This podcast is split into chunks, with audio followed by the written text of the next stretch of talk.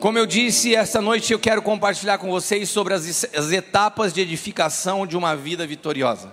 Repita comigo: as etapas de edificação de uma vida vitoriosa.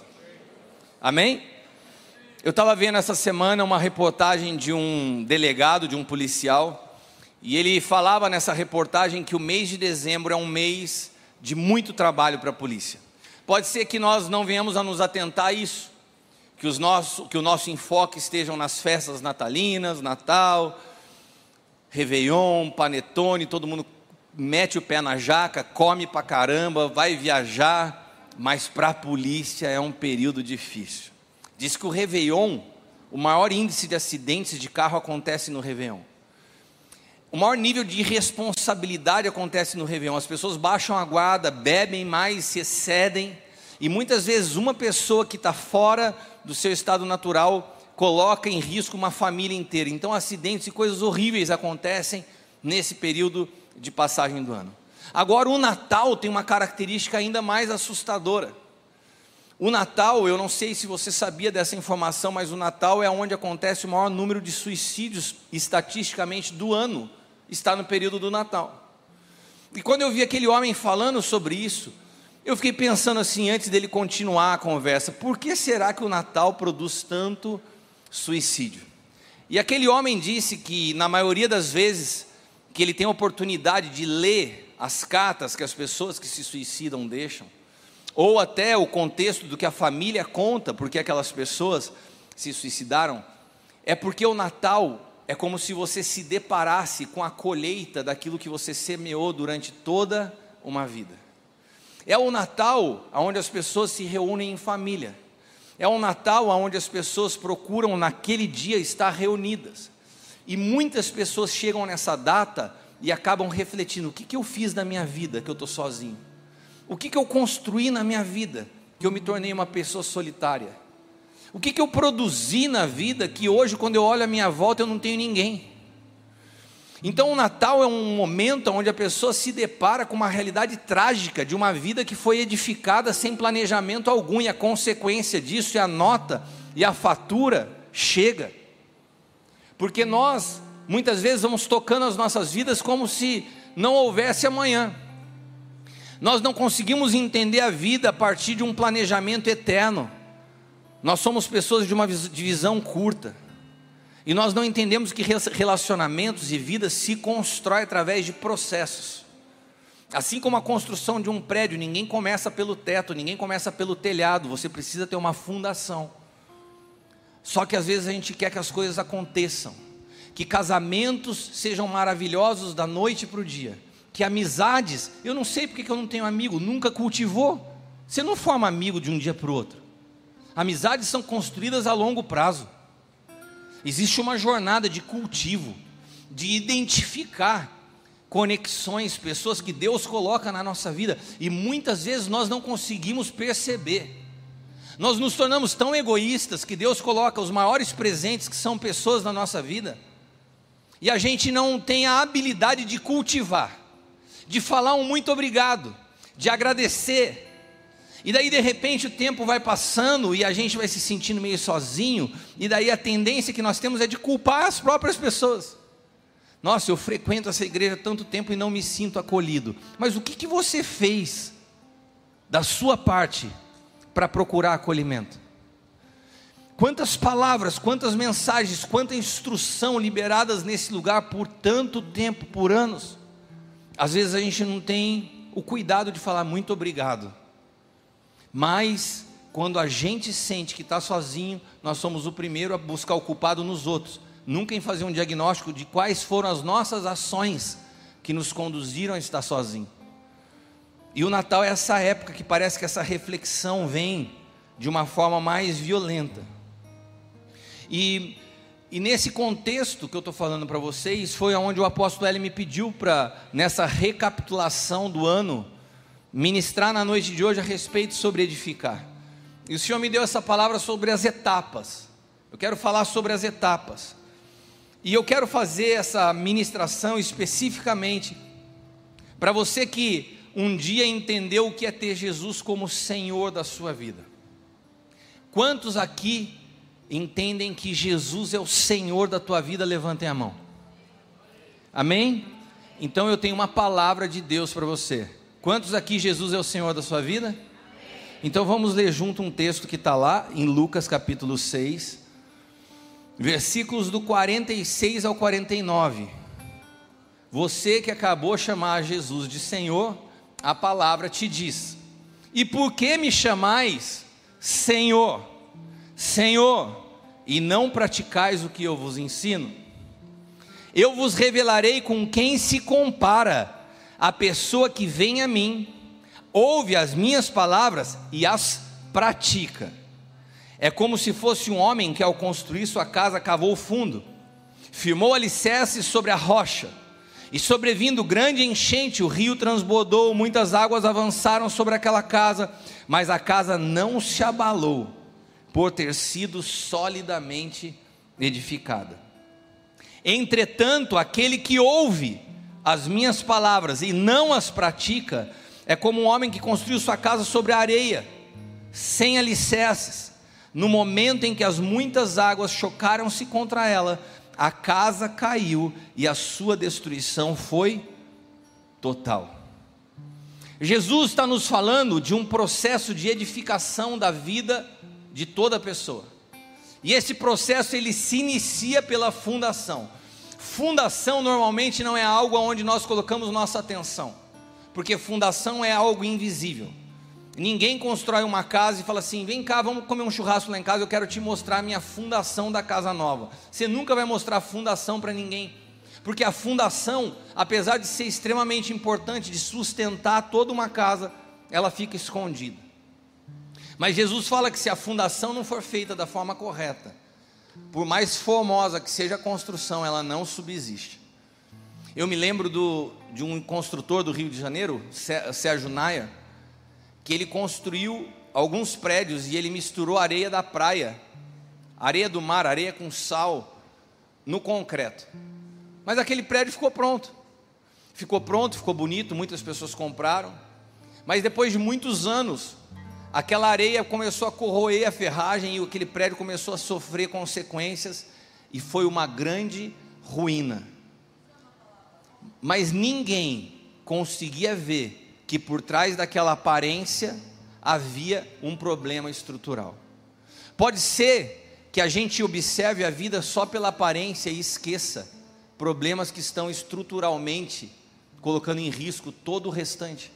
Pode ser que você esteja iniciando um processo de edificar a tua vida, ou pode ser que você esteja no meio e você nunca tenha se atentado que as coisas não acontecem assim da noite para o dia. Tem uma etapa, tem um processo. Qual é o horizonte que você pretende edificar na sua vida? Você tem uma perspectiva eterna? Ou você está olhando um, dois, três, quatro anos à sua frente? Esses dias, morreu uma pessoa que me chamou muita atenção e eu fiz um comentário muito forte com a Leila sobre a morte dessa pessoa. Eu falei para a Leila assim, falei assim, nossa, que vida insignificante dessa pessoa. E por que, que eu fiz um comentário tão duro? Porque foi uma pessoa que eu vi passar pela vida e não produziu nada como filho. Foi um péssimo filho. Não produziu nada como pai. Não produziu nada pela família. Não produziu nada na sociedade. Aonde fez, fez tudo errado. Uma história que se acabou e se encerrou em si mesmo. Sabe como é triste você ver uma pessoa passar pela vida sem entender o propósito da existência, sem saber entender que a vida requer um planejamento para que ela seja edificada, e que nesse processo de edificação existe uma coisa que está intimamente ao êxito, que se chama obediência, porque Jesus compara a edificação sólida a alguém que ouve e obedece. Meu irmão, você pode estar ouvindo as melhores palavras do mundo, você pode estar diante dos maiores pregadores do Evangelho. Você pode ter caminhado ao lado de Jesus, como aqueles doze caminharam. Se você decide ouvir e não pôr em prática, é você estar edificando uma vida sobre a areia. É frágil. Não basta você ser frequentador de culto. Não basta você se dizer crente ou falar que Jesus é o Senhor, se na prática da tua existência você não obedece as Escrituras, o que traz solidez à sua vida é você colocar em prática e obediência as instruções.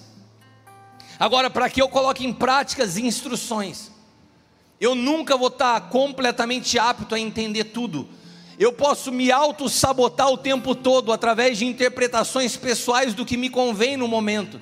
E é por isso que todo o processo de construção tem supervisores. Repita comigo: supervisores, administradores, engenheiros que administram a obra para que ela possa ser edificada da forma adequada. Esse processo na vida de um filho é supervisionado por um pai. Nós precisamos de pais que acompanhem o processo de formação de Cristo em nós. Pais apostólicos são homens que cuidam do processo de edificação de Cristo. A igreja não é um ambiente para bons administradores que trazem conceitos de gestão de empresa a igreja é um organismo vivo que precisa de pais que olhem pessoas como filhos. E só pais que olham pessoas como filhos estão aptos a cuidar da vida de pessoas, não exigindo resultado, mas cuidando para que Cristo seja formado e entendendo as estações da vida de cada um. O problema é que hoje nós não sabemos diferenciar a liderança de um pai da liderança de um coach. E eu não estou aqui criticando o coach, eu só estou falando que são duas coisas diametralmente opostas. E quando nós não temos discernimento e quando nós precisamos de orientação, a gente recorre a um, mas sem entender que o que nós precisamos é do outro. Se o seu principal objetivo na vida é realização pessoal, pode ser que o que você precisa é de um coach, não de um pai apostólico. Pode ser mais adequado aos seus alvos um mentor do que um pai. Sabe por quê? Porque coaches priorizam, e não tem nada de errado, é, é, é o foco. Eles priorizam fazer as pessoas felizes, enquanto pais visam capacitar, transformar e equipar filhos ao amadurecimento. E muitas vezes isso vai ser conduzir um filho por um processo de dor, que não é tão alegre assim. O processo de formação requer decisões que no primeiro momento não são tão agradáveis, mas que conduzem a um fim. Um mentor, um coach, ele vai te levar a um resultado. Coaches estão prioritariamente atentos nos resultados externos, enquanto pais estão comprometidos em guiar seus filhos a um destino em Cristo. O vínculo de um coach, querendo ou não, é financeiro o vínculo de um pai é amor, não há interesse. O que você está buscando para a tua vida? Alguém que te conduza ao sucesso ou alguém que te leve a uma jornada de vida vitoriosa em Cristo Jesus? Porque uma jornada vitoriosa pode passar por lugares de deserto, pode passar por lugares de dor, mas nós estamos olhando o alvo, e não os resultados imediatos. O que você está buscando da sua vida? Eu vim te falar que existe etapas e que nós não podemos querer queimar essas etapas na nossa vida. Eu quero ler um texto com vocês que está lá no Antigo Testamento, e mais uma vez eu quero voltar a explicar a vocês que o Antigo Testamento, que o Antigo Pacto, conforme diz o escritor de Hebreus, são sombras, são figuras, as coisas que aconteceram de forma natural apontam para realidades espirituais. E aqui esse texto fala de como era construído o templo. E o templo no Antigo Testamento, aquele templo de pedra, aponta para o que hoje? Quem é o templo do Senhor hoje? Quem é o templo do Senhor? Quem são as pedras vivas que formam o templo do Senhor? Então, leia esse texto numa perspectiva profética, amém? 1 Reis 6, 7 na edificação do templo, só foram usados blocos cortados e preparados nas pedreiras, para que assim, durante os trabalhos de construção, não se ouvisse o barulho de martelos, machados ou qualquer outra ferramenta.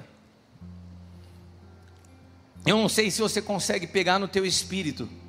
Você fala assim: o que, que esse texto tem a ver? Nós estamos falando do processo da edificação do templo. Quem é o templo? Então esse processo de edificação do templo, ele tem uma sombra, tem uma figura que aponta para aquela edificação de nós hoje em dia. Amém? Eu peguei um dado histórico bastante interessante para compartilhar com vocês. Diz que esse templo que foi edificado por Salomão, Salomão queria dar uma maior produtividade para a extração das pedras, eram pedras gigantes. Então Salomão encontra uma pedreira no meio do deserto. Imagina você pôr trabalhadores no deserto para extrair aquelas pedras para o templo. Então ele conseguiu encontrar dentro do deserto uma caverna. E aquilo ali potencializava muito o trabalho, porque eles podiam ter sombra e podiam ter cobertura nos momentos de frio, e aqueles homens podiam trabalhar com uma maior produtividade. E dentro daquelas cavernas eles tinham uma instrução de Deus, eles não podiam extrair as pedras com nenhum elemento de ferro. Então eles faziam sulcos nas paredes e enfiavam pedaços de madeira que depois eles jogavam água até que a madeira inchasse. E com o inchaço da madeira se as pedras fossem removidas. As pedras eram removidas nesse processo lento, cuidadoso e sem barulho, silencioso, no deserto. Alguém está entendendo? No deserto, um processo lento, silencioso e solitário. Cada pedra extraída uma a uma, de forma silenciosa, escondida. Mas depois, o administrador da obra, quando via aquela pedra pronta, falou assim: agora pode enviá-la para a construção. E quando ela chegava, ela se somava a outras pedras. E o templo era construído sem que houvesse barulho.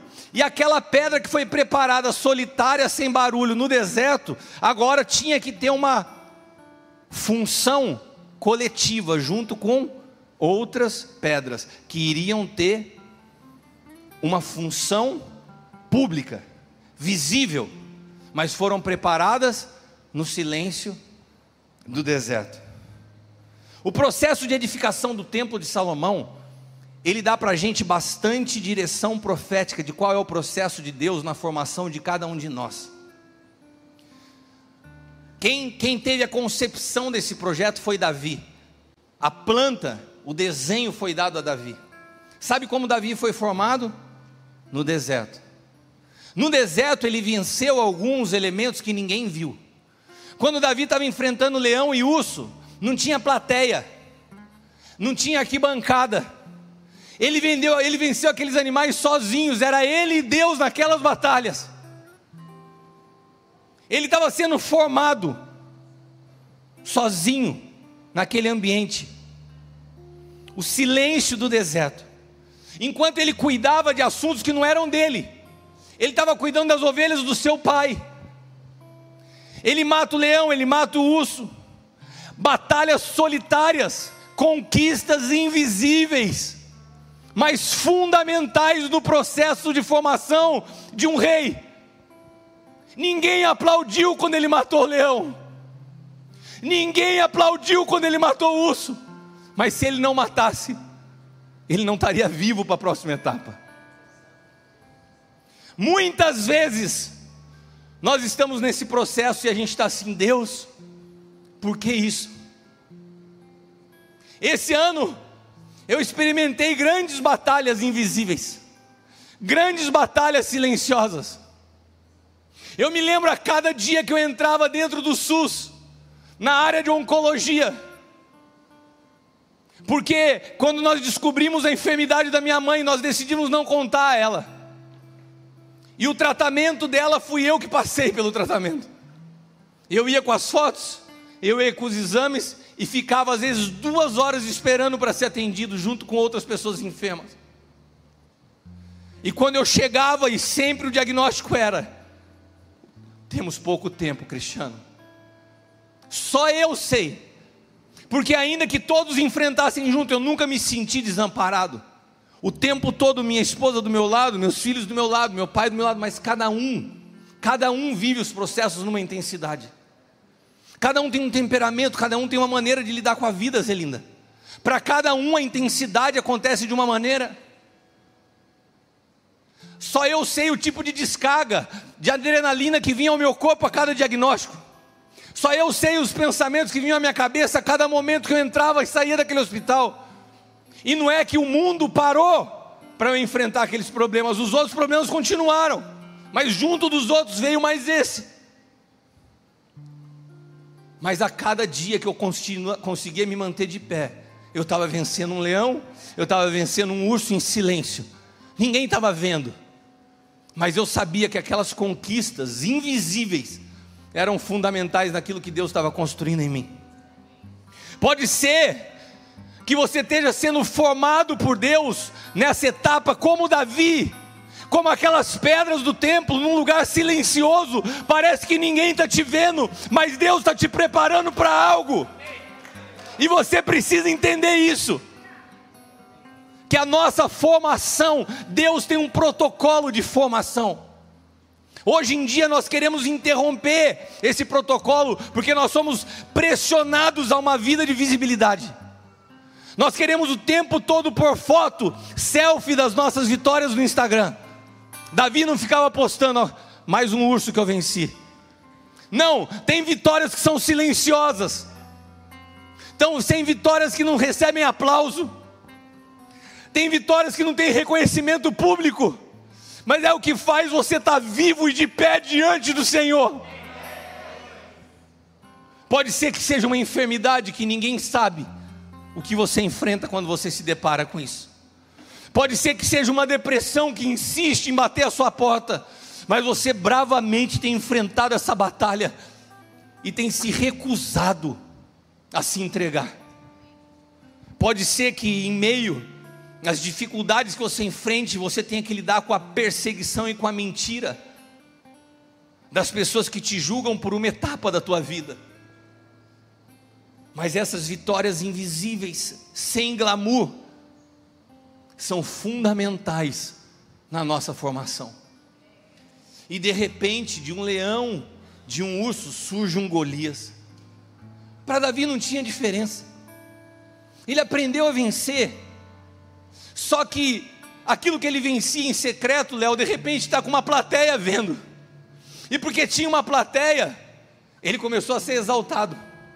E a vitória pública parece que traz para nós a solução de todo o tempo. Agora, quem me viu passar na prova e não me ajudou. E quando você pensa que as coisas vão ficar melhores, você percebe que a vitória pública traz alguns elementos que a vitória em segredo não trazia, que se chama inveja, perseguição. Como que esse, quem que é esse moleque que venceu esse gigante? Saul começa a olhar e fala assim: caramba, esse carinha que era inexpressivo pode se tornar um problema para mim. E aquele cara que parece que saiu do deserto para uma vitória precisa se esconder numa caverna. E aí vem a outra etapa da formação de todos nós. O deserto das vitórias silenciosas, das pedras extraídas escondidas para uma função pública. Mas quando você chega para o espaço onde começa a se tornar visível, vem uma outra etapa que se chama caverna. A caverna foi fundamental na vida de Davi, porque na caverna acontece algo interessante. Na caverna nós somos, nós começamos a entender que a vida pública é acabar essa visão solitária das batalhas para entender a dor do outro. Davi ainda não tinha resposta para as suas aflições, mas de repente ele começa a se juntar com um monte de outros aflitos. E quando ele começa a se juntar com um monte de outros aflitos, ele para tirar um pouco os olhos dele mesmo e trazer resposta para aqueles que se achavam endividados, angustiados, deprimidos. Quantas vezes nos últimos anos da minha vida, em meio às minhas aflições, em dito: nós, como pastores, temos que tirar os olhos de nós para dar respostas para os outros que nós não temos para nós mesmos. Mas quando a gente tira os olhos da gente, você começa a entender o que é a vida em corpo. Que não tem sentido eu chegar sozinho se não chegarem junto comigo. Até que todos alcancemos a estatura de Cristo, significa que não adianta eu correr na frente que não adianta eu ir sozinho, que não adianta eu vencer, que não adianta minhas finanças estarem bem se tem do meu lado pessoas que estão precisando de mim. A igreja é um organismo, nós somos um corpo, nós somos uma família. E se nós não entendemos isso, nós transformamos, aqui num lugar de resultado. E visivelmente, esteticamente, muita coisa acontecendo, mas as pessoas perecendo do nosso lado, porque perdemos a sensibilidade que só se aprende na caverna. É na caverna que se formam os maiores exércitos da história, Zelina. É na caverna que as pessoas que se somam com você nunca vão sair. Sabe, a caverna é esse lugar aonde as pessoas que te rejeitaram, as pessoas que te julgaram, de repente são as primeiras a que vêm buscar a resposta. Sabe quem foram as primeiras pessoas que se juntaram a Davi? Os irmãos de Davi. Os irmãos de Davi que falaram: o que, que esse cara vem aqui e acha que é o que? A gente está tudo armado, vai para a guerra e vem esse moleque servir pão, servir lanche e vai enfrentar o Golias. Esses caras que desprezaram Davi, são os primeiros que se juntam a Ele na caverna. Sabe o que essa fase começa a produzir na nossa vida? Que as pessoas que muitas vezes nos julgaram com, por uma estação, elas começam a chegar e falar assim: como que você superou aquela estação? Me ajuda. Deus atrai seus principais críticos a você. Eu vou te repetir essa frase. Deus vai atrair os teus principais críticos a você. E não é para você se vingar, é para você trazer respostas. A caverna é o lugar onde, mesmo escondido, mesmo perseguido, mesmo sem as suas próprias soluções, você começa a cuidar de outros. Você começa a perder uma visão pessoal para uma visão de amor e serviço que vai além de nós mesmos. É na caverna que nós somos revestidos e habilitados para a nossa próxima etapa, que é uma etapa de governo e autoridade. Só conquista autoridade no espírito quem soube respeitar o deserto e a caverna. Entender que quando você chega num lugar de autoridade não tem a ver com você, que governo no reino de Deus é servir, não é estar sobre as outras pessoas. Sabe quando você lê Apocalipse 24, fala dos, do, você fala dos anciãos e falam que eles pegavam as suas coroas e deitavam as suas coroas diante do Senhor. Sabe o que significa ser coroado em autoridade no reino de Deus? Significa reconhecer que toda conquista veio dele. Então, quando eu sou preparado de forma adequada nos processos da vida, quando eu recebo algum tipo de glória, eu devolvo, porque eu entendo que não tem a ver comigo. Sabe, o mesmo processo que você vê na vida de Davi, você vê na vida de Jesus. O protocolo de Deus não muda. Jesus também foi preparado num deserto. Jesus teve que descer a uma caverna chamada sepulcro. E Jesus também depois foi coroado. E ele pegou a glória da sua coroação e entregou ao Pai. O processo se repete. As pedras do templo, Davi, Jesus, todos nós passamos por essas etapas. Olha para quem está do teu lado e fala assim: qual etapa você está vivendo agora? Esse processo se repete. Jesus foi preparado por 30 anos em silêncio. 30 anos onde você não ouve ninguém falar alguma coisa de milagres. Sabe? E quando Jesus vai iniciar o seu ministério, o Pai aparece diante dele numa voz que vem do céu e fala assim: Esse é o meu filho amado, em quem tenho muito prazer. Sabe o que o pai estava falando? Meu filho, você não precisa fazer nada para eu me agradar de ti. Você não precisa levantar mortos, você não precisa curar enfermos, você não precisa ter uma boa eloquência, uma boa pregação, você não precisa fazer nada. Eu te amo antes de que você comece a fazer algo. E aqui tem um grande problema na nossa vida. O fato de nós não entendermos o que é ser filho. O buraco que nós temos na nossa formação pela ausência de pais, nos faz a vida inteira tentar provar o nosso valor através das coisas que fazemos. E o diabo é especialista em potencializar isso. Jesus sai dessa conversa com o pai e ele vai ao deserto. Todos nós vamos passar no deserto e não tem problema. O problema é como nós respondemos ao deserto. E Jesus no deserto ele se depara com uma questão: se você é filho de Deus, me prostra me adora, que se você me prostrar e me adorar, olha como o teu Deus é complicado, Jesus. Você serve ele há 30 anos, o que, que você ganhou? Nada. Se você prostrar e me adorar, eu te dou todos esses reinos. Você não é filho? Se você é filho, por que, você está em jejum aqui? Transforma essa pedra em pão. Sabe, Satanás ele vai tentando distorcer e fala assim: Cara, você é filho, por que tanto processo na sua vida? Por que tanto tempo para as coisas acontecerem? Eu tenho soluções mais rápidas, e todo tempo você vai ter alguém te oferecendo soluções mais rápidas. Mas essas soluções mais rápidas abortam o processo. Essas soluções mais rápidas não te levam ao amadurecimento. Você quer ver o que eu mais tenho visto hoje? É no processo de formação de família.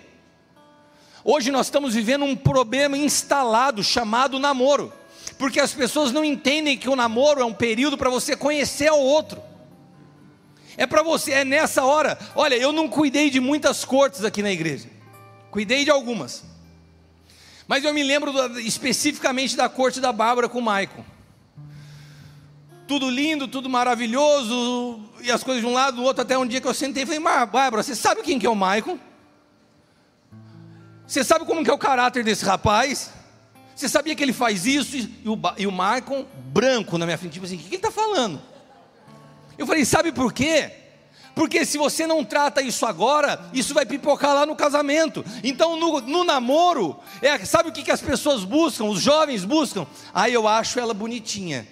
Ah, eu acho ela legalzinha. Ah, eu acho. É tanta bobeira e superficialidade que não dura um ano no casamento, quando os problemas surgem. Porque o namoro, a corte, é para você tratar do que de fato é sério para você conhecer caráter, para você conversar de assuntos sérios. Você sabe se como que é a família de um, você sabe como é a família do outro. Você já viu esse comportamento dele? Você já viu esse comportamento dela? Vamos tratar isso aqui? Só que a gente não quer tratar o fundamento. A gente se prende só na parte estética. E daí sabe aonde os problemas vão acontecer? É lá na frente. E daí as consequências são terríveis. Terríveis. Porque muitas vezes um processo de separação produz dano para uma geração inteira. São filhos, são pessoas feridas, são pessoas machucadas, porque não souberam respeitar um processo de edificação da vida. A vida tem etapas de edificação. E tem etapas que são fundamentais, a figura de pais, para balizar e te falar: não é aqui que você tem que olhar. Não é isso que você espera de uma garota nessa fase. Não é isso, não é aqui que você tem que colocar os seus olhos nesse momento. Existem coisas mais importantes para você fundamentar a sua vida, se você quer um casamento sólido.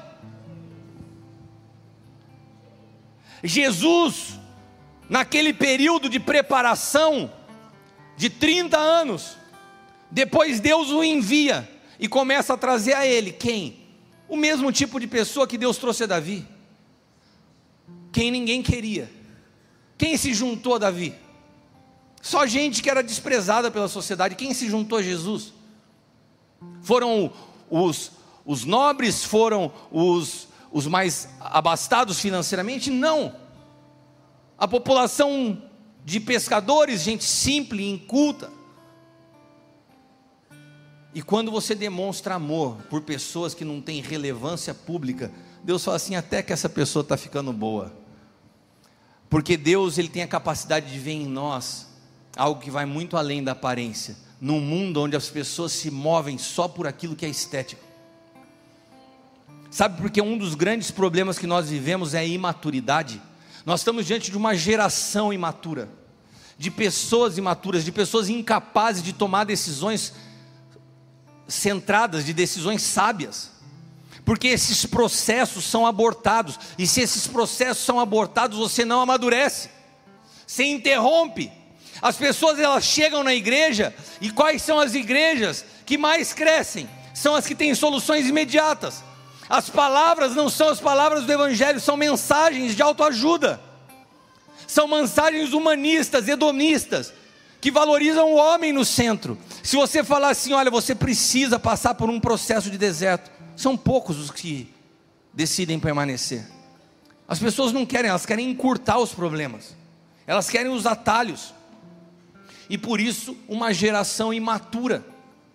Imatura, homens que não sabem assumir responsabilidade, homens que não sabem o que é ser homens, e pesam, pesam o fado que as mulheres têm que carregar. mulheres que começam a tomar a frente em movimentos feministas por causa da omissão de homens que não sabem o que é ser homens, porque os processos são interrompidos pela ausência de paz. Deus está te preparando para que você saiba ter vitórias perenes e não passageiras. E isso é pré-requisito para a formação. Mas hoje não tem mais a disposição para se construir em silêncio. Existe uma pressão por fazer, por estar ativo. E é por isso que nós temos uma responsabilidade como igreja de apresentar um modelo de uma casa paterna e não de uma instituição, e não de um sistema.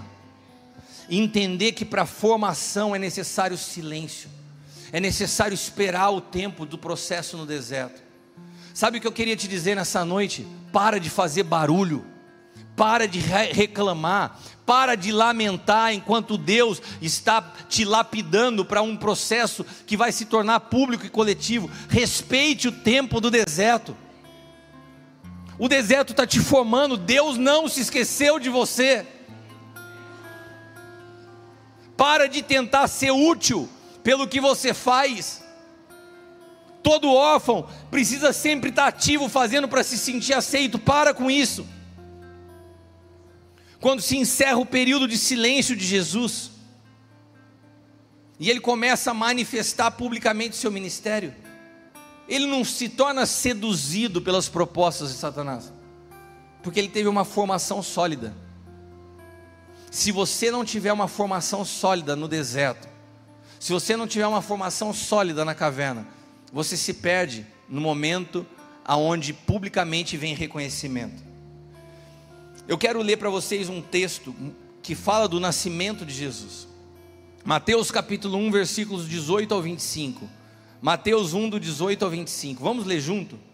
O nascimento de Jesus Cristo, de Jesus Cristo ocorreu da seguinte maneira: Estando Maria, sua mãe, prometida em casamento a José, Antes que coabitassem, achou-se grávida pelo Espírito Santo. Então José, seu esposo, sendo um homem justo e não querendo expô-la à desonra pública, planejou deixá-la sem que ninguém soubesse a razão.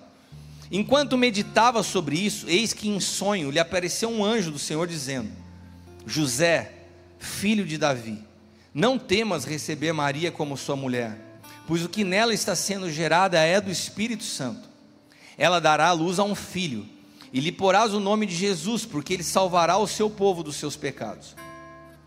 Tudo isso aconteceu para que se cumprisse o que o Senhor havia dito através do profeta: Eis que a virgem conceberá e dará a luz a um filho, e ele será chamado Emanuel, que significa Deus conosco. José, ao despertar do sonho, fez o que o anjo do Senhor lhe tinha ordenado e recebeu Maria como sua mulher Contudo, não coabitou com ela, enquanto ela não deu à luz ao filho primogênito. E José lhe colocou o nome de Jesus. Eu sempre falo aqui, mas vale repetir para o nosso público rotativo, que mulher na Bíblia é símbolo da igreja. Amém?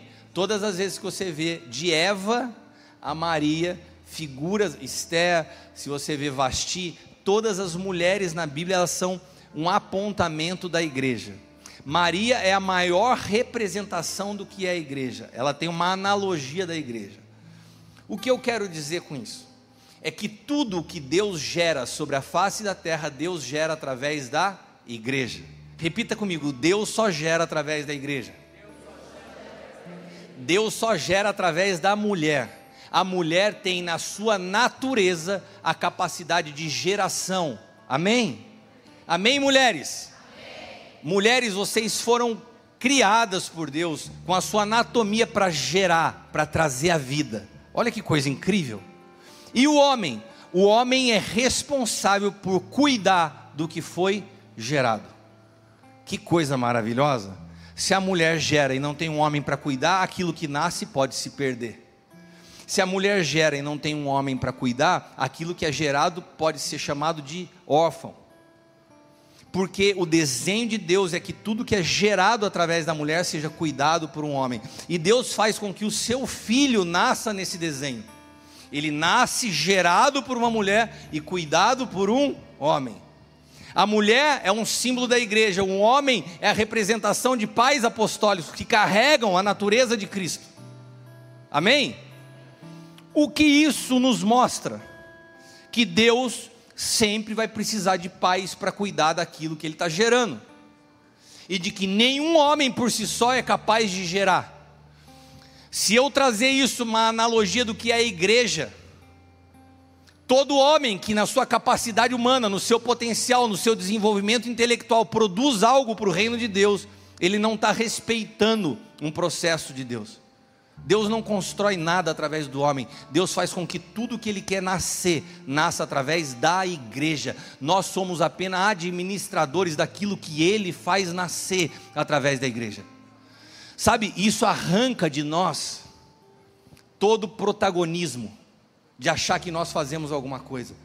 Um homem que faz algo na força do seu braço, ele está fora do desenho de Deus. Sabe o que eu acho incrível nessa casa? Que tudo que foi gerado aqui nasceu de um desenho de Deus para a igreja. Foi tão forte isso que Deus nos levou a um processo sem que nós soubéssemos de respeitar esse princípio. Quando nasceu o sonho de Deus, Deus trouxe essa visão. E essa visão nasceu e o Senhor falou assim: vocês vão ficar sete anos sem se movimentar. É um tempo de silêncio, de serem formados em silêncio. Depois desse silêncio, nós atravessamos um tempo de caverna, mais sete anos, cuidando de quem ninguém queria que cuidasse, de pessoas que não tinham. Eu acho que foi se juntando a gente, todo tipo de pessoa com problema. E nós fomos cuidando, e nós fomos servindo. Mas sabe o que o Senhor tem nos falado nesse dia? Está acabando essa estação. E porque vocês souberam respeitar um tempo de deserto, e porque vocês souberam respeitar um tempo de caverna, eu vou tornar público aquilo que eu formei em vocês ao longo desse tempo. Porque eu encontrei nessa casa pais apostólicos que souberam cuidar daquilo que eu gerei nesse lugar. Esse é o processo de Deus e você faz parte disso. Você é uma pedra viva que soube chegar nessa construção, que soube esperar esse tempo. A base da paternidade é receber o que Deus nos confiou e cuidar. Tem, eh, tem uma frase de um, de um professor de Harvard, chama Francis Frey, que eu queria ler para vocês. Liderança é fazer alguém melhor com a sua presença e garantir que esse impacto dure na sua ausência. Eu vou repetir isso para você. Liderança é fazer alguém melhor na sua presença e garantir que esse impacto dure na sua ausência. Todo pai, naturalmente, é um líder. Agora, quando você faz crianças nascerem sem pais, você vê crianças que são desgovernadas. Se um pai não entende a sua função de líder, mesmo que um filho tenha pai que não sabe ser líder, essa criança vai crescer desgovernada. Ela vai crescer sem referencial, dito. Porque pais são balizadores. E eles são balizadores como? Trazendo um monte de regra, fazendo isso pode, isso não pode? Não. Através do seu exemplo eles com a sua presença, eles produzem um impacto tão poderoso que esse impacto é suficiente para garantir o caráter do filho na sua ausência. Agora preste atenção. Se você como pai não consegue ter um impacto de uma vida que molde o seu filho, você corre o risco de estar tá formando uma incoerência debaixo dos teus olhos. Porque daí para você ter uma validação pública, você cria no teu filho aquilo que a gente chama de dupla personalidade. Ele na igreja, ele tem um comportamento, na escola ele tem outra. Porque na igreja ele vai tentar respaldar você como pai e demonstrar uma coisa que ele não é. Por quê? Porque aquilo que você gerou nele não foi suficiente para garantir caráter na sua ausência. Ele é uma coisa na sua frente e ele é uma coisa longe de você. E sabe qual que é o grande problema? É quando você lida com pais que não aceitam essa realidade. Não, meu filho não é assim, meu filho é maravilhoso. Não, ele é maravilhoso na sua frente. Eu prefiro saber quem é o meu filho longe de mim, na minha frente, ainda que na minha frente não seja o ideal do que eu gostaria, mas é a mesma coisa fora. do que eu criar uma máscara que eu mesmo acredite nessa mentira. O que, que nós estamos formando? Uma geração de hipócritas, uma geração de pessoas que a gente quer mostrar como um rótulo de família de filme, de família da margarina, todo mundo bonito na mesa, mas quando está longe, é um monte de problema. Ou você tem a disposição de enfrentar a realidade de que o impacto da tua paternidade não está sendo tão bom assim. Porque quando eu vejo problema nos meus filhos, quando eu vejo o Caio falando com a Leila de uma maneira que eu não gosto, quando eu vejo a Bruna respondendo para a Leila de um jeito que eu não gosto, eu falo, eu tenho problema. Eles estão reproduzindo o que eu faço de errado. Não adianta eu ficar delegando a culpa para outra pessoa, eles são o meu reflexo. Agora é fácil quando você finge que está tudo normal, ou que isso não é seu problema. Liderança é fazer alguém melhor com a sua presença. As pessoas que passam pela sua vida, elas estão sendo aperfeiçoadas. Os seus amigos, quando estão com você, se tornam pessoas melhores. As pessoas que se encontram com você começam a ter vontade de caminhar com Jesus. Ou as pessoas que te conhecem falam assim: cara, eu não quero nem saber onde é a igreja daquele cara, ele é tão chato. Sabe, no box onde eu treino, muitas pessoas começaram a vir para a igreja, e eu nunca tinha aberto a minha boca para falar de Jesus para elas. Eu chegava com a minha família, e eles, um dia, vários deles falaram assim: Cris, eu posso ir lá na sua igreja? Eu falei: pode, vamos. Às vezes, sabe, eu, eu não sei se vocês prestaram atenção quando eu apresentei o Dito. O Dito é pastor da Igreja da Comunidade das Nações do Bispo JB. E sabe o que mais me impactou na vida do Dito? Não foram as suas mensagens, não foram as pregações. Quando eu chegava naquela igreja linda, incrível lá em Brasília, a humildade desse homem que transpirava Cristo para mim. Ele, ele manifestava muito mais a vida de Cristo para mim do que muitos daqueles pregadores famosos que iam lá. O que, que você manifesta? O que, que a tua presença gera de impacto com quem você convive? Porque se você é alguém que está em Cristo, a tua liderança tem que produzir mudança na pessoa que está do teu lado. E se a tua liderança de fato é eficaz, você garante que essa mudança permaneça na tua ausência. Porque se essa mudança acontece só enquanto você está à frente, ela não é verdadeira. E nós, como pais, temos que ter essa consciência. Nós temos que ter nossa, essa consciência. Quem são os nossos filhos quando não estão perto de nós? Quem são os nossos filhos na nossa ausência? Se você falar assim para mim assim, Cris, você deixa a Bruna, você deixa o Caio ir em festas, não é o que eu gosto, mas eu não vou criar eles dentro de uma redoma de vidro. Eu quero saber como eles se comportam em ambientes. Porque se eles só são cristãos dentro da igreja, tem alguma coisa errada com o que eu estou formando. Ou será que o evangelho que eu ensino para eles é tão fraco que qualquer coisa lá fora vai ser suficiente para seduzi-los a um outro comportamento?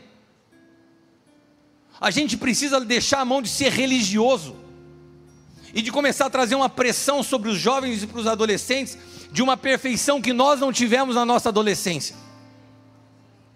E que eles tenham as experiências dele com Jesus eu não quero nenhum filho meu respaldando a sua vida cristã na minha vida. Eles têm que ter as experiências dele. Agora, até que ponto nós estamos dispostos a sermos expostos pelo comportamento dos nossos filhos? Até onde? Se a pressão começa às vezes dentro da própria igreja, nós somos os primeiros a acusar. Ué, não é a filha da pastora Zelinda? Não é a filha da pastora Eliana?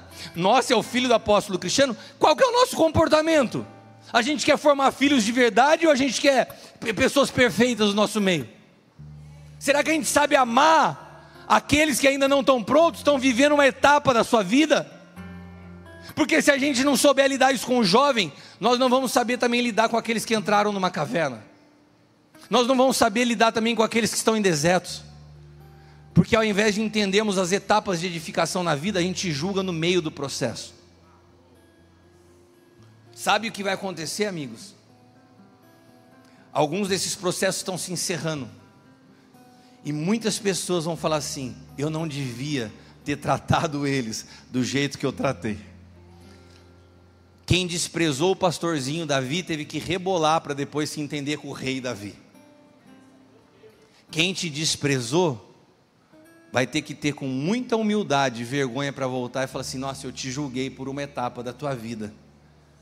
Mas hoje você se transformou numa deputada federal. Eu queria vir aqui me redimir diante de Vossa Excelência, Pastora Zelinda.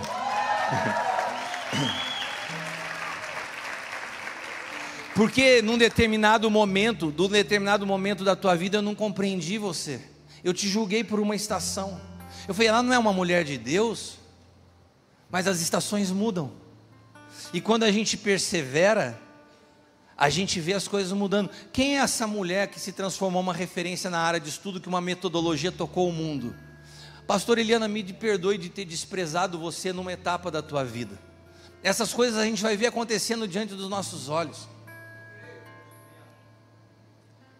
Não, você não precisa nem crer, porque vai acontecer. Eu estou te falando, isso é bíblico. Basta que a gente prossiga. Você crendo ou não, Deus fará isso.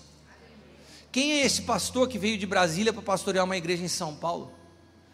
Quem é esse homem que às vezes não tem o, o, perfil dos pastores de São Paulo, mas tem o coração de um Davi, capaz de impactar uma cidade que tem que sair de, uma, de, um, de um cenário hipócrita de dinheiro, dinheiro, dinheiro, e entender que Deus está querendo o coração das pessoas.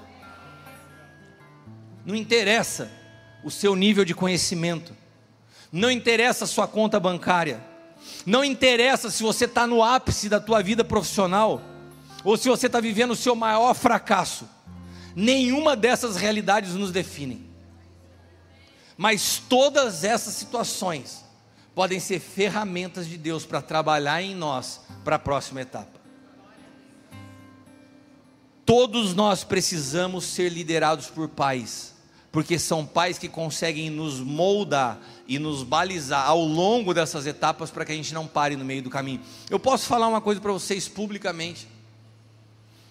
Se não fosse o apóstolo Hélio, eu tinha parado nos últimos anos da minha vida. Se eu não tivesse a figura de um pai, eu não me sentia adequado dito para estar num púlpito, por tudo que eu passei. E ele chegava para mim a cada ano, porque assim como as estatísticas do Natal, eu também tinha nessa época momentos de reflexão. E eu olhava para a minha vida e falava assim: o que, que foi esse ano? E ele virava para mim e ele falava: o que, que foi esse ano?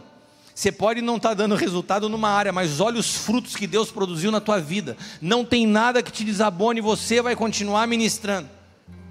Enquanto eu pedia para parar, ele me empurrava. E se eu tivesse parado, eu tinha sucumbido no meio da minha história.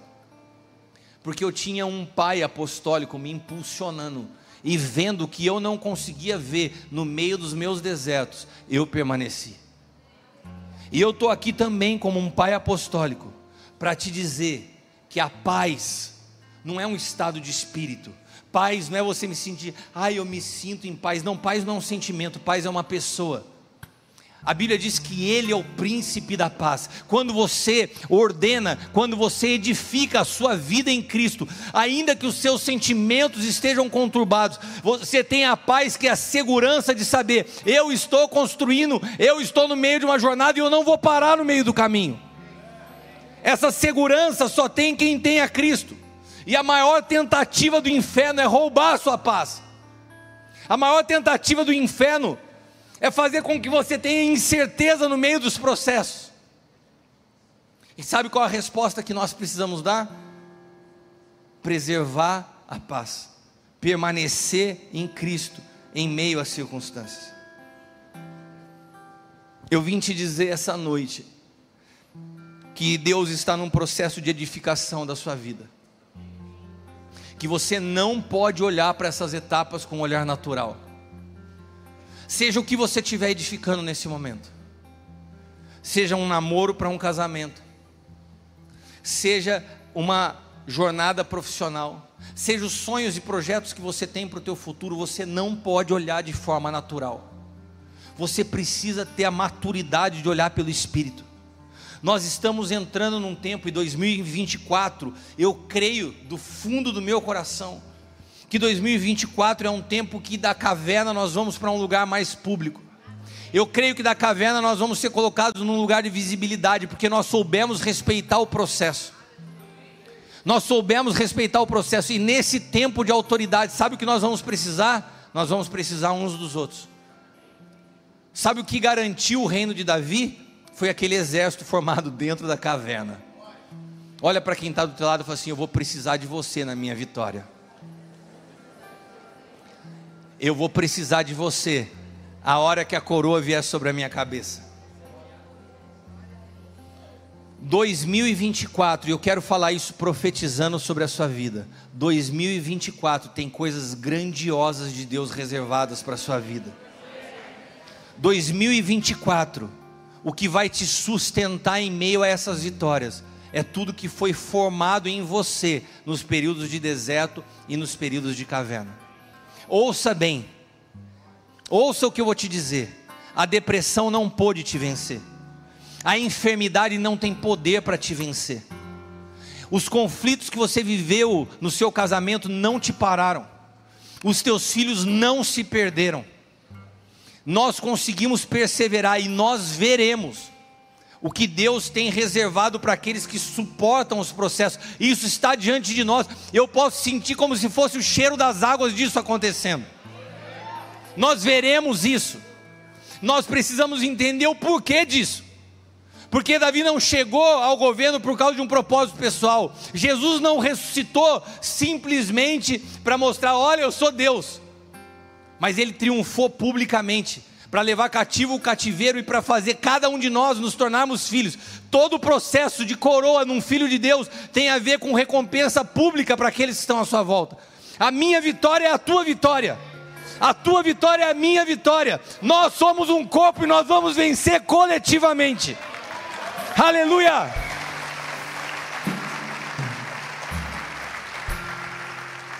Não ligue, preste atenção, não ligue para aquilo que falam de você nessa etapa. Não liga se estão te desprezando no período das, das vitórias silenciosas que ninguém vê. Não liga se você está na caverna e estão falando assim, que, aquele bando, você viu quem está ali com ele? É só endividado, é só gente problemática. Não, Deus fez desse povo o maior exército que se tem noção na história. Deus está formando um grande exército e você faz parte disso. Porque a resposta de Deus para esse tempo é uma casa paterna. Não é uma instituição maravilhosa. Não é uma instituição visivelmente bela, mas são pessoas que foram formadas por processos. O deserto e a caverna produziram o melhor tipo de pessoa Jesus foi processado dessa forma. Nós estamos sendo processados dessa forma. Mas nós veremos a manifestação dessa vida do Cristo ressuscitado de nós para toda uma sociedade. Aquilo que Deus gerou em nós, aquilo que Deus está produzindo dentro das nossas casas, vai tocar o mundo. E eu posso dizer que existem portas e pontes abertas por todos os lugares do mundo. Essa última conferência do Aljava, nós tínhamos pessoas dos Estados Unidos, do Japão, do sul, do norte do país. A semana passada eu estava em Belém do Pará. E quando eu falava lá sobre paternidade, aquele povo clamava por essa palavra. Sabe por quê? Porque há um mal instalado nessa nação que se chama orfandade. E a resposta a essa orfandade é uma casa de paz. E Deus vai começar fazendo isso a partir das nossas casas. Sabe, hoje é um dia onde Deus alinha alinha o nosso processo de edificação, para de tentar queimar etapa, não acelera, deixa Deus completar o que Ele está fazendo em você, porque a próxima etapa da tua vida será gloriosa, cada uma delas nos prepara, cada uma delas nos habilita, mas eu sei que nós estamos transicionando, para mim está muito evidente, viu Zelinda, a saída da caverna para uma coroa que nos é reservada. E nós viveremos isso publicamente. Dito, você não está aqui por acaso. Sabe, é como se você entrasse na mesma vibe, que você está recebendo a mesma. E isso tem a ver com a tua vida, com a tua família também. Há um tempo de glória para a tua vida. Há um tempo sobre a sua vida, Lorena. Há um tempo sobre a família do Adriano lá dos Estados Unidos. Vocês não estão aqui por acaso. Vocês não caíram de paraquedas nesse culto. Deus está transformando a história da tua família, Adriano. Deus não vai marcar a tua vinda ao Brasil, você não volta para lá da mesma maneira. Deus vai trabalhar a vida do teu filho, Deus vai trabalhar a vida da sua filha, Deus vai trabalhar no seu casamento. Há uma mudança vindo sobre vocês.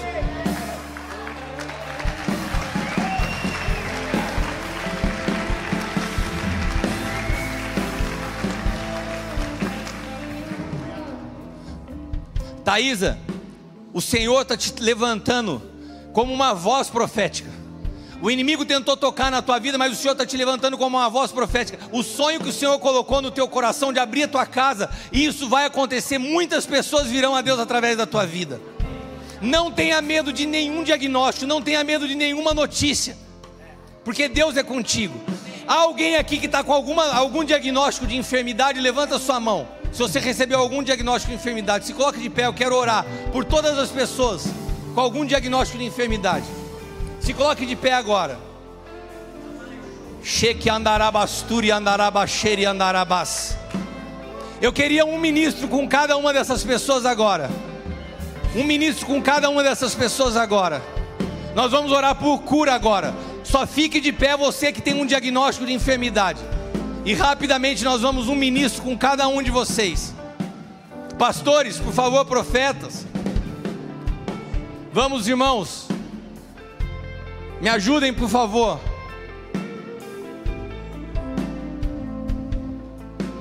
Thaisa está sozinha lá, ó. Eu quero alguém com ela, por favor. Açúcar.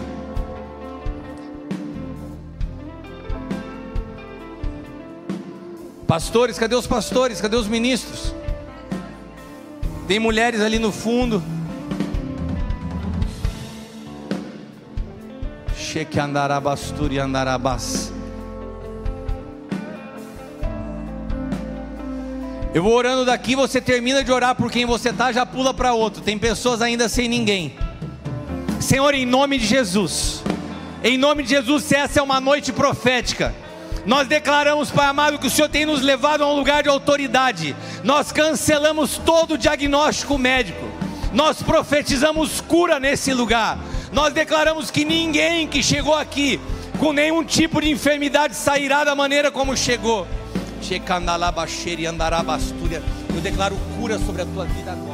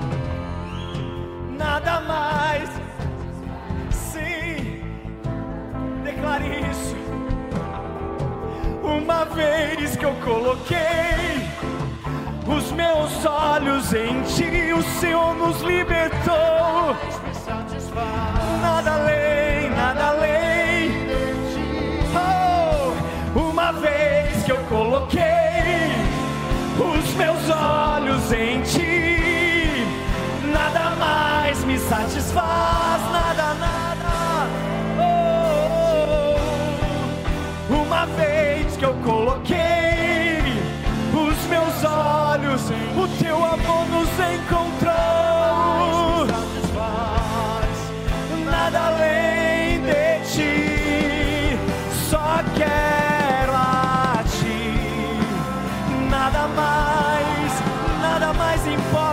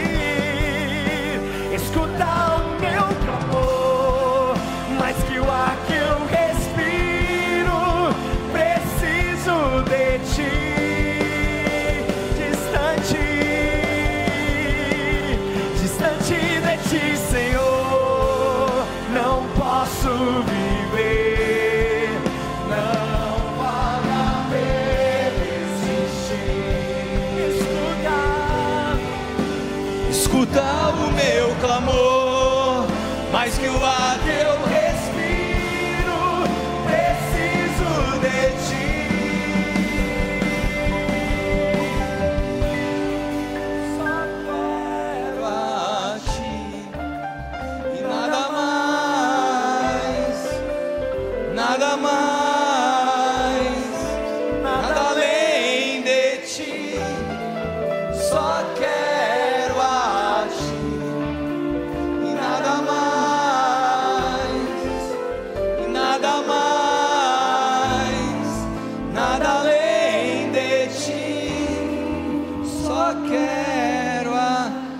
quero orar nessa noite por você que veio pela primeira vez.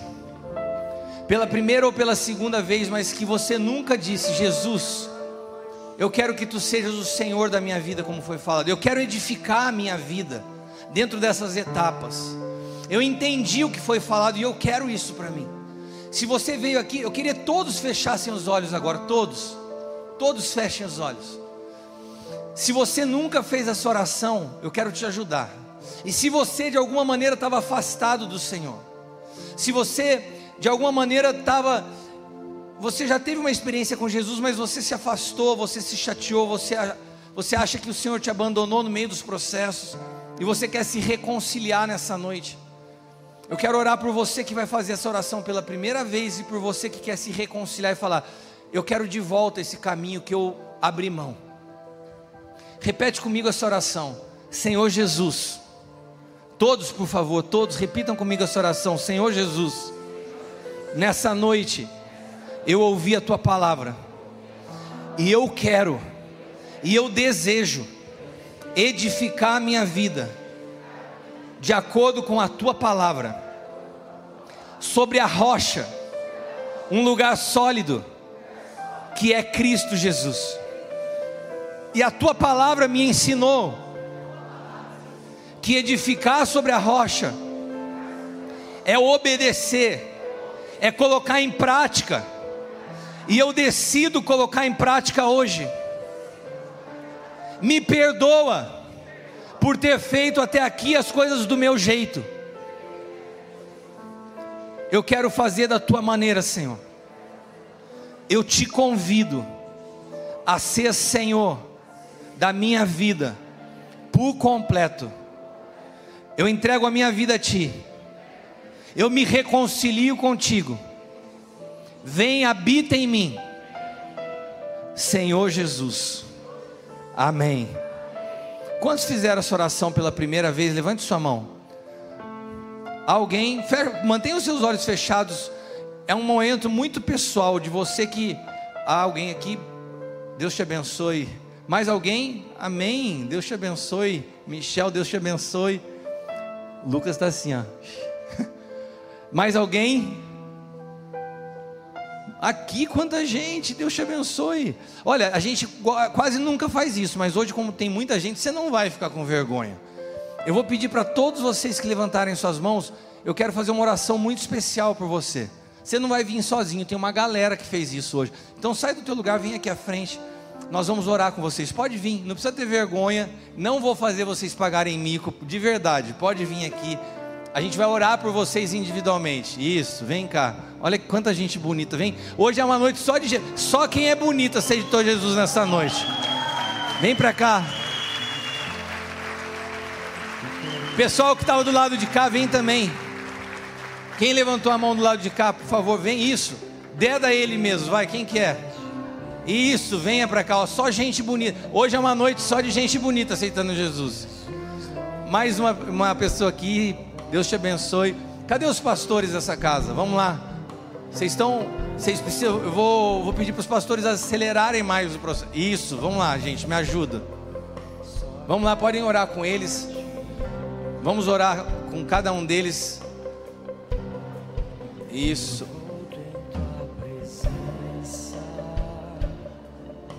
Todos? Acho que tem uma aqui, pastora Zilda.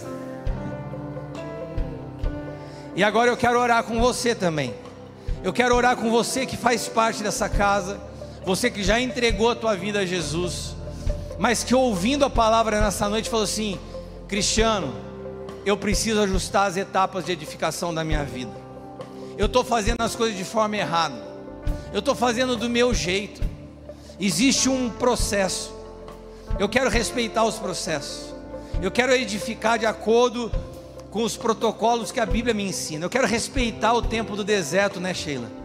Eu quero respeitar a caverna, eu sei que Deus está me formando para algo maior, eu não quero ter pressa nessa formação, mas eu quero ter um diagnóstico claro, para que eu não me iluda achando que eu estou fazendo algo que não é real.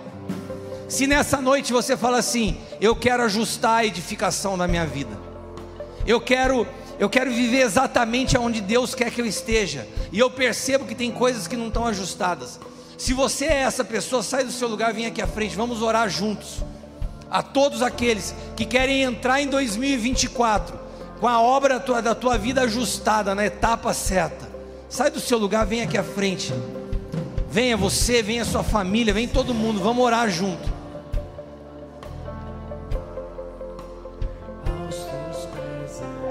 Isso, venha mesmo.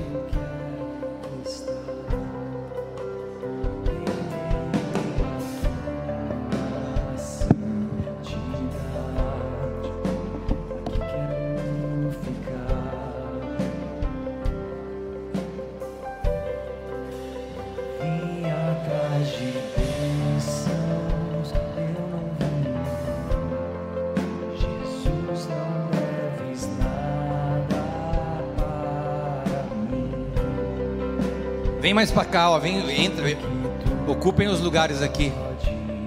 Quero olhar para vocês. Isso, mantenha o olho fechado, vamos adorando ao Senhor. Declare isso.